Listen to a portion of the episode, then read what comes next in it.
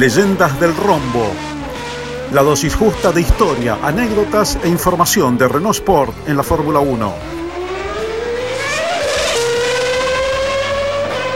Estás a punto de conocer la historia de Renault. Abrochate el cinturón y disfruta el viaje. En los primeros años del Campeonato Mundial, entre 1950 y 1952, el reglamento permitía usar motores atmosféricos de hasta 4 litros y medio de cilindrada o con turbocompresor de hasta 1 litro y medio.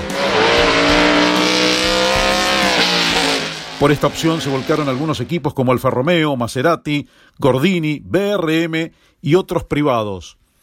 Que la máquina bisogna prima soñarla Ferrari nunca quiso usar el turbocompresor porque creía en la potencia de sus motores aspirados.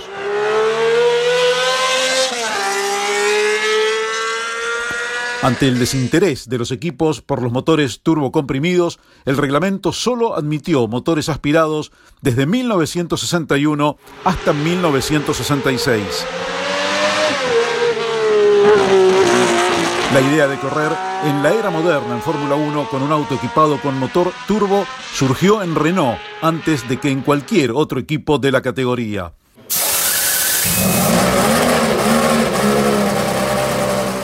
La historia había arrancado cuando la marca Alpine contrató al ingeniero Bernard Dudot.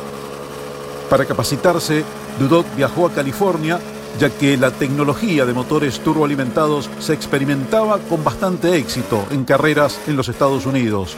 Más tarde Alpine fue comprada por Renault y la idea de fabricar un motor turbo se convirtió en realidad. Ya les conté que en sus comienzos se encontraron con varios problemas. Había que refrigerar esos motores a niveles nunca antes alcanzados y la respuesta del turbo se hacía esperar hasta unos 3 o 4 segundos luego de que el piloto accionara el acelerador.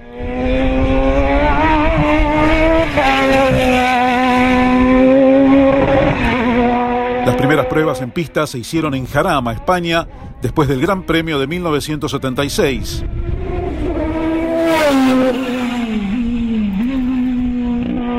Luego de su debut en el Gran Premio Británico del 77, Renault tuvo que corregir muchos problemas técnicos cuando se accionaba la turbina.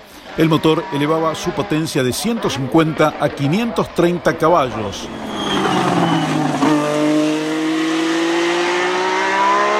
Finalmente, el proyecto se consolidó y los autos de la marca ganaron 15 grandes premios hasta 1983.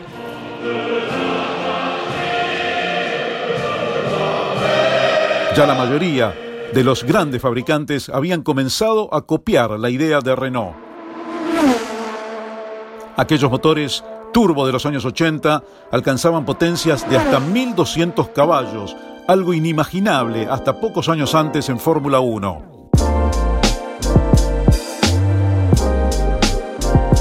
Luego de los éxitos de Renault, marcas como Ferrari, Honda, Alfa Romeo, BMW, Porsche y hasta pequeños motoristas de la categoría como Hart y Motori Moderni desarrollaron esa tecnología de motores turboalimentados. En 1983, Nelson Piquet iba a consagrarse campeón con un Brabham BMW Turbo. Subcampeón iba a terminar Alain Prost con Renault y tercero René Arnoux con Ferrari, también con motores turbo. Hasta 1988, todos los campeonatos fueron ganados por motores con la tecnología similar a la que Renault había hecho debutar en aquel año 1977. Finalmente, luego de muchas disputas entre los organizadores, fiscalizadores y equipos, los motores turbo fueron prohibidos a partir de la temporada 1989.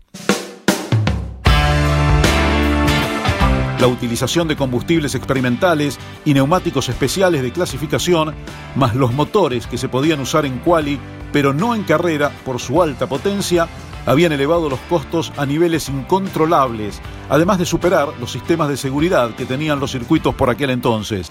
Para limitarlos, la Federación Internacional había dispuesto reducir la capacidad de los tanques de combustible a solo 150 litros, por lo que resultaba muy frecuente ver a pilotos que empujaban sus autos o abandonaban en las últimas vueltas de cada gran premio.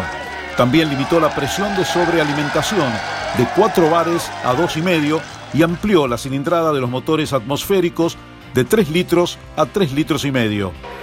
Con esas medidas pretendían equilibrar la potencia que unos y otros generaban, consiguiendo que en 1988 los turbos llegaran a 685 caballos y los aspirados a 585. Esa fue la última temporada de motores turbo en Fórmula 1 hasta 2014, año en que comenzó la era híbrida, la era actual, que todavía domina la máxima categoría. Esperamos que hayas disfrutado este recorrido por la historia de Renault Sport. Te esperamos en el próximo capítulo.